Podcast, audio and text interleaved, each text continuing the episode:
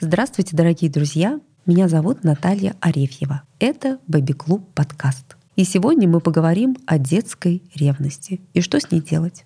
В нашей жизни все время что-то меняется.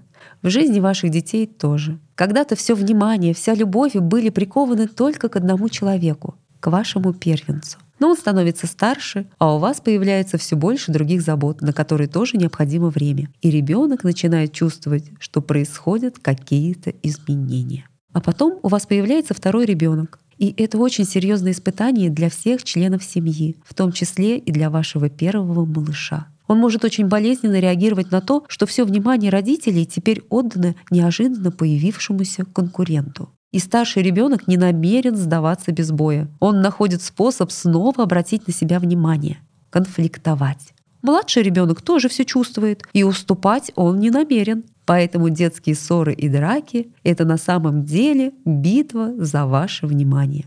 Конечно, иногда дети просто так играют, но можете не сомневаться. Большинство драк происходит в том числе для того, чтобы именно вы могли их видеть. Зачем это нужно детям?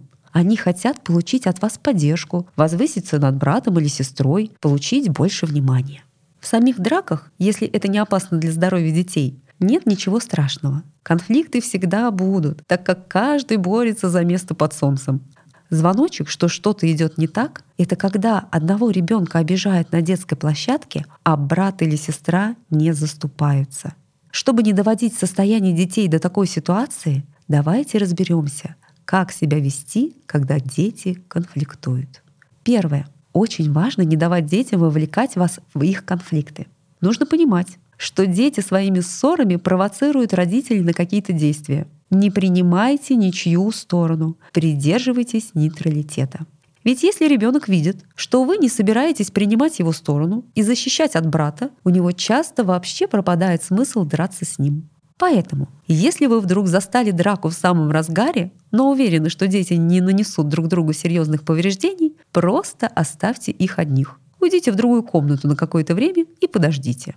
Если же вам спокойнее остаться возле детей, то оставайтесь. Но, пожалуйста, помните, что вы не должны вмешиваться и активно реагировать на происходящее. Когда дети увидят, что их ссоры и драки не привлекают вашего внимания, не действуют, как хотелось бы, они станут искать другие пути решения проблемы. И тут вы как раз можете им помочь. Что же для этого нужно? Если вы чувствуете, что ссора вот-вот начнется, попробуйте спросить детей, в чем причина их разногласий. Предложите им обсудить друг с другом, чего именно хочет каждый, и решить проблему мирным путем.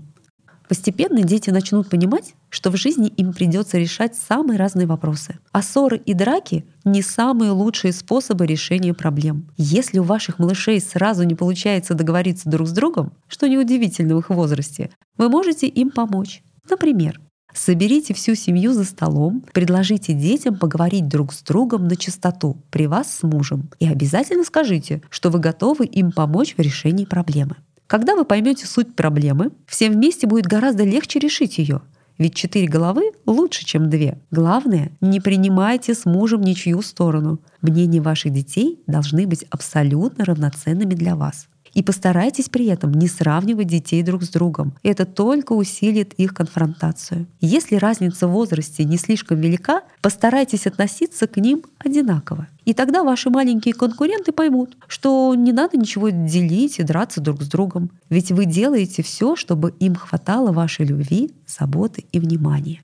Если вы видите, что во время драки может произойти что-то серьезное, конечно, не нужно ничего говорить. Сразу действуйте. Сделайте все необходимое для безопасности детей, но молча. А уже потом, когда страсти улягутся, решайте эту проблему подходящим для данного случая способом.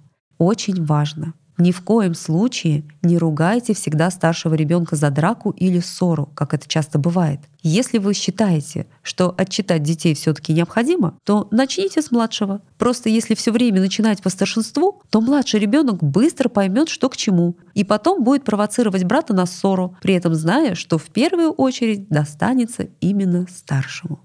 Если вы поняли, что старший ребенок ревнует, обязательно поговорите с ним об этом. Постарайтесь донести до малыша, что вы с папой не стали любить его меньше. Просто маленькому тоже нужна забота, и именно всей семьей вы сможете сделать так, чтобы всем было хорошо.